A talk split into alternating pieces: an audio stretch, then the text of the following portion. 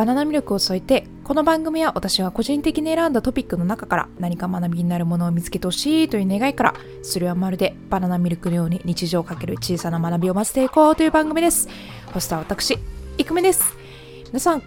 こんばんは。今日はですね夜に収録をしておりますのでこんばんはで統一させていただきます、えー、皆さん元気でお過ごしでしょうか？もう前回からどのぐらい空いたかわからないんですけども、まあ、私の中ではちょっと頻度を上げていこうかなっていうふうに思っていてまあ前出した時よりはちょっとスパンが短くなっているんじゃないかなっていうことをもう祈っています。はい。もう祈り始めてますからね、私、あの、はい。まあでも今後もですね、ちょっとスパンをなるべく短くできるようにして、で、あわよくば、えー、配信する、えー、日を固定したいなっていうふうに思っています。例えば、あの、毎週日曜の夜とか、いいですね。響きがいいですね。もう毎週日曜の夜とか、ちょっと固定して、あの、配信頻度を上げていこうかなっていうふうに思ってます。ちょっとね、そうしないとね、やっぱり、あの、なかなか、あの、配信というのが、うん、難しいっていうところがあるので、ちょっとそれも視野に入れつつ、えー、今後配信していきたいなというふうに思っています。はい。というところで、えー、まあ今日のテーマなんですけど、今日のテーマはちょっと久しぶりにイベント系の、えー、テーマを設けさせていただきました。えー、今日がですね、収録しているのが9月10日の土曜日というところで、えー、今日は何の日かというと、中秋節にあたります。で、えっ、ー、と、この後ですね、まあ、中秋節についていろいろお話ししていきたいなっていうふうに思うんですけども、その前に、ちょっとスモールトーク、ちょっと皆さんお付き合いいただければというふうに思っております。あのー、ちょっとね、なんとか、あなんとか何、何点か話したいことがあるので、あの、まずね、あの、皆さん、ちょっと私のあのお話に付き合いいただければ嬉しいなというふうに思っています。で、まず、あの、まあ、今回のテーマにも関係しているんですけども、あの、中秋節って秋のあの祝日の一つなんですけども、もう9月になって秋というところで、あの、秋を皆さん感じてますか？正直私はですね、もうこの温度、暑さっていうのもあって、まだね、夏が抜けきれてない感じがするんですよね。まあでも、お店とか行くともうハロウィンが始まっていたりとか、あと会社とかでもハロウィンの案内が出たりとか、もうあの、世の中はですね、次のイベントのハロウィンっていうところで動いてるっていうところから、まあそこをちょっと秋っぽさは感じるかなっていうふうに思うんですけど、まだちょっとですね、肌であの秋っぽさを感じてないなっていうふうに思うので、まあ、ちょっとこのトピックを設けて皆さんと一緒に、あのー、秋を感じていければいいかなっていうふうに思っています。でもう一つはですねあの最近ずっと頭から離れないことがあってというのも最近私は物をなくしたんですよ。であのー、これちょっと自慢になる自慢、自慢できることになるんですけどあんまり物をなくさないんですよ。あの結構心配性っていうところもあってあの一つ一つ例えば物を入れた後とか確認する系なんですけど最近もう久しぶりに物を落としてちょっと泣いております私。あの 悲しくて。で何を落としたかっていうとスタバのカードなんですよ。でそのスタバのカードってあのウェブ登録できるんですけど私それプレゼントでもらったカードであのチャージ系だったんですよ。あのスイカとかね。いう感じでその現金を入れてあの実際にそのスタバで使えるみたいなカードをやってたんですけどアカウントの紐付けをしてなくてあのまあなんだろうな。いわば誰でも使えるカードになるんですよ。それを落としちゃってあのちょっとすごい悲しかったなっていう思い出があって 落とした当初から何回かその落としただろう道を歩いてるんですけど、あの、永遠に見つからないというところで、ちょっと私最近落ちていますで。で、あの、ちなみに、その、どのぐらい現金が入ってかっていうと、1600円ぐらい入ってたんですよ。で、あのそのカードってそのままスタバに持っていけば誰でも使えちゃうようなカードなんですよ。であの最初の当時はねやっぱりねその1600円も入ってたと思って必死に探したんですけど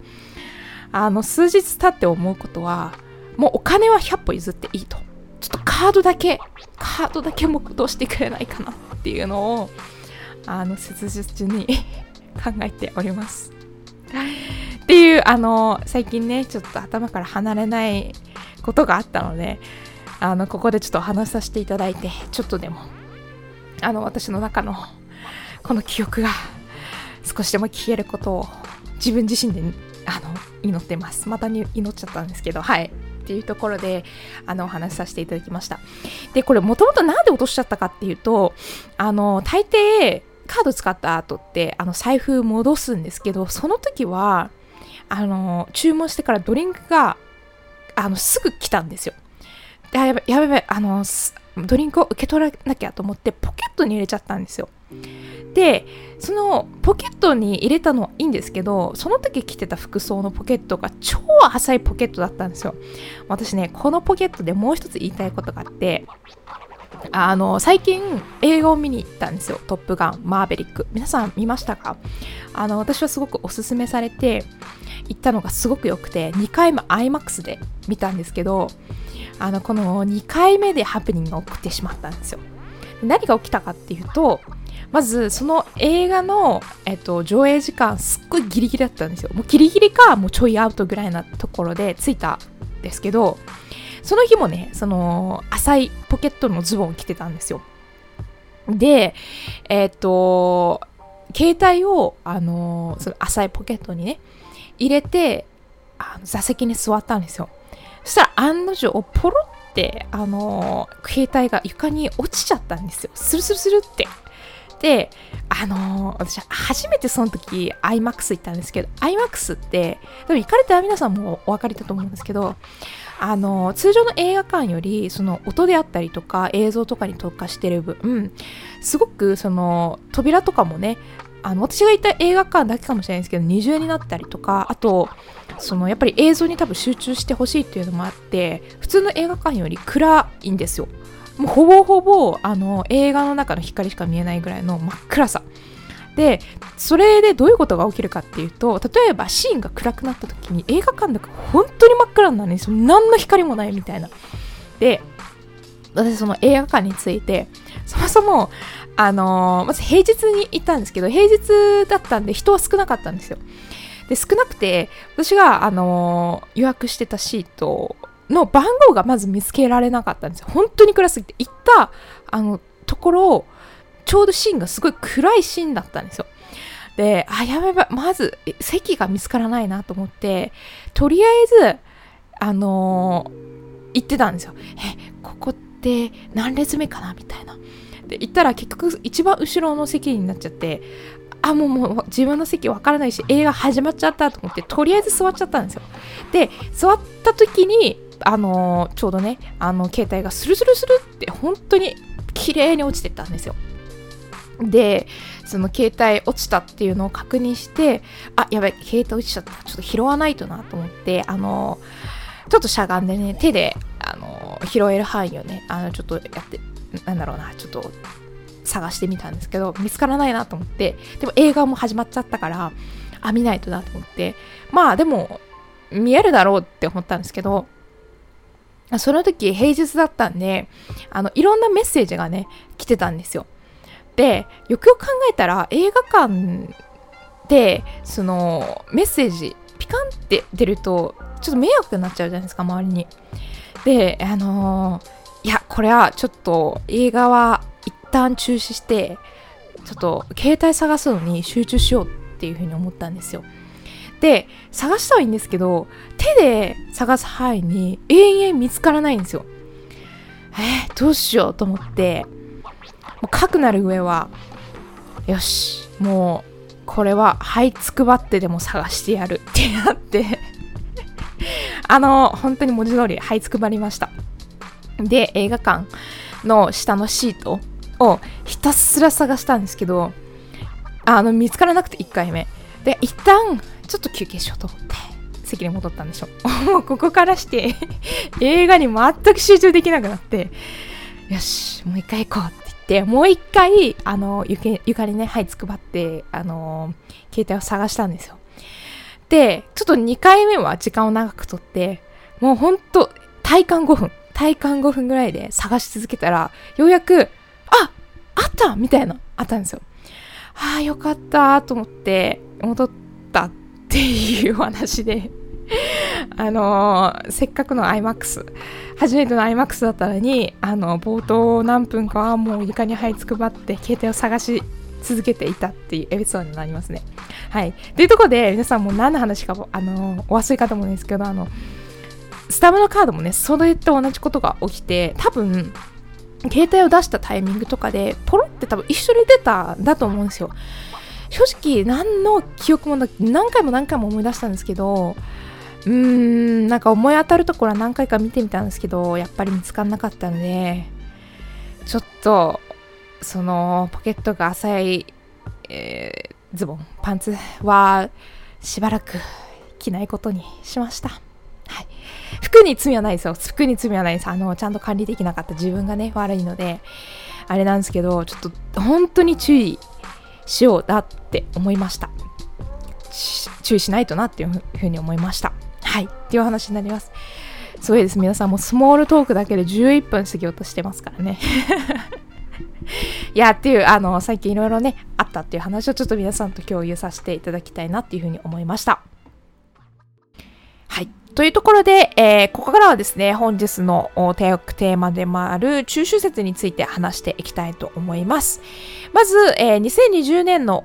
あ、違う、2022年の中秋節はいつかっていうところなんですけども、えー、中秋節はですね、旧暦の8月15日となっており、新暦に変換すると2022年の中秋節は9月10日土曜日になります。ということで、えっと、中秋節はですね、旧暦に基づいているということから、新暦に変換すると毎年月が、日がですね、あ変わるっていうところで、えー、ちなみに来年、2023年の中秋節はいつかっていうと、9月29日の金曜日っていう風になっていますね。あの、今日ですね、あの、概要欄に貼りするこの URL の中で、直近5年間の中秋節の日付っていうのも書いてあるので、まあ、興味のある皆さんはぜひ見てみてください。はい、続きまして、中秋節の過ごし方、皆さんどうやって過ごしてるかっていうところをちょっと話していきたいなというふうに思います。中秋節は春節について中国第2番目の伝統的な祝日です。中秋節の丸い月は団落団らんを象徴し、この祭りは団落節とも呼ばれています。毎年中秋節になると人々は各地から家に帰り家族と一緒に団らんの、えー、食卓を囲みますということですね。で、また、えー、中秋節に普通の伝統的な活動は月見、月祭り、月餅を食べ、提灯などがありますが、地方によっては中秋節を祝う風習、習慣が違いますということで、例えば香港では中秋節の日にファイヤードラゴンダンスなどのイベントを行います。そして中国少数民族もそれぞれ違う中秋節を祝う活動を行います。台湾では月を眺め、月餅を食べること以外に最近では焼肉が流行していますということで、もはやあの月がなくなってしまったんですけど、まあでもこうやってあの時代に合わせてね、あの祝い方が変わっていくっていうのはまあ自然なことかなっていうふうに思うので、まあ、焼肉を食べながら月を眺めるっていうのもまた新たな習慣としていいかなっていうふうに思います。はい。で、日本の中秋節との違いなんですけども、まあ、日本でもですね、えー、中秋節を、えー、中秋の名月であったりとか、十五夜と呼ばれる、えーものですね、あるんですけど、まあ、中国とは違い月餅の代わりに月見団子と呼ばれる団子を食べたりとか、まあ、祝う方法も異なりますというところで、まあ、この時期は実りの時期なので自然の恵みに感謝するための祝い行事を行いますというところですね。はい。では続きまして、中秋節に欠かせない食べ物、月餅についてお話しさせていただきます。月餅は中秋節に必ず食べるものです。月餅は円満とえー、幸福の象徴です。これ以外にも各地にそれぞれのものがあります。特にこの時期は実りの時期で円形の食べ物と関連のあるもの例えばカニかぼちゃ柚子やブドウといったものもあります。新鮮で栄養がありそして最もおめでたい方法でこれらの食べ物を食べますということですね。皆さん月餅食べられたことありますか？私は何度かあって結構中に入ってる種類豊富なんですよね。いろいろまあでもそんな言うてか。でも私が一番好きなのはなんだかんだあんこ。あの定番。定番なのかな？うんあんこが好きですね。はい。皆さんも何かあの変わった中身食べられた方ぜひ教えてもらえれば教えてください。はい。っていうところでまあこれがですね月餅になります。はい。っていうところで皆さんいかがだったでしょうか？ちょっとですね今日はあのー、まあ、9月10日ということで秋っぽい、えー、イベントについてちょっとお話しさせていただきました。はい。いいですよね。こうやってあの季節を感じながらイベントをあの祝っていくっていうのはあの1年をですねちゃんと一つ一つ大事に過ごしている感覚があるので、まあ、ぜひですね私もまあ、可能な限りイベントっていうのは楽しみたいなっていうふうに思うんですけど、まあ、大人になってこうやってあの仕事だったりとかいろいろやっていくうちにもう今日は何の日だっけ？みたいな日が結構あると思うんですけど、まあ、可能な限りイベントは祝っていきたいなっていうふうに思っています。皆さんもですねあのこういった私のポッドキャストを通じて、まあ、通じてあのいろんなイベントごとに一緒に触れていければいいかなっていうふうに思っておりますはいというところで、えー、今日ですね、中秋節について話してまいりました。はい。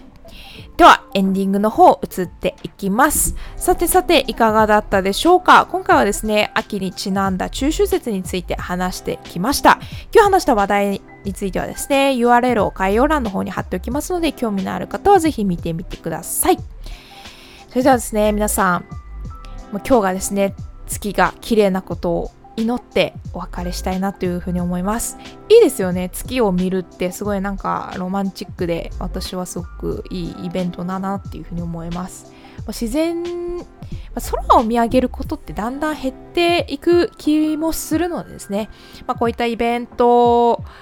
をいいきっかけとしてあの自然にあの触れていきたいなというふうに思っています。はい。ということで、またですね、次の回でお会いしましょう。それではバナナミルクを添えて、バイバーイ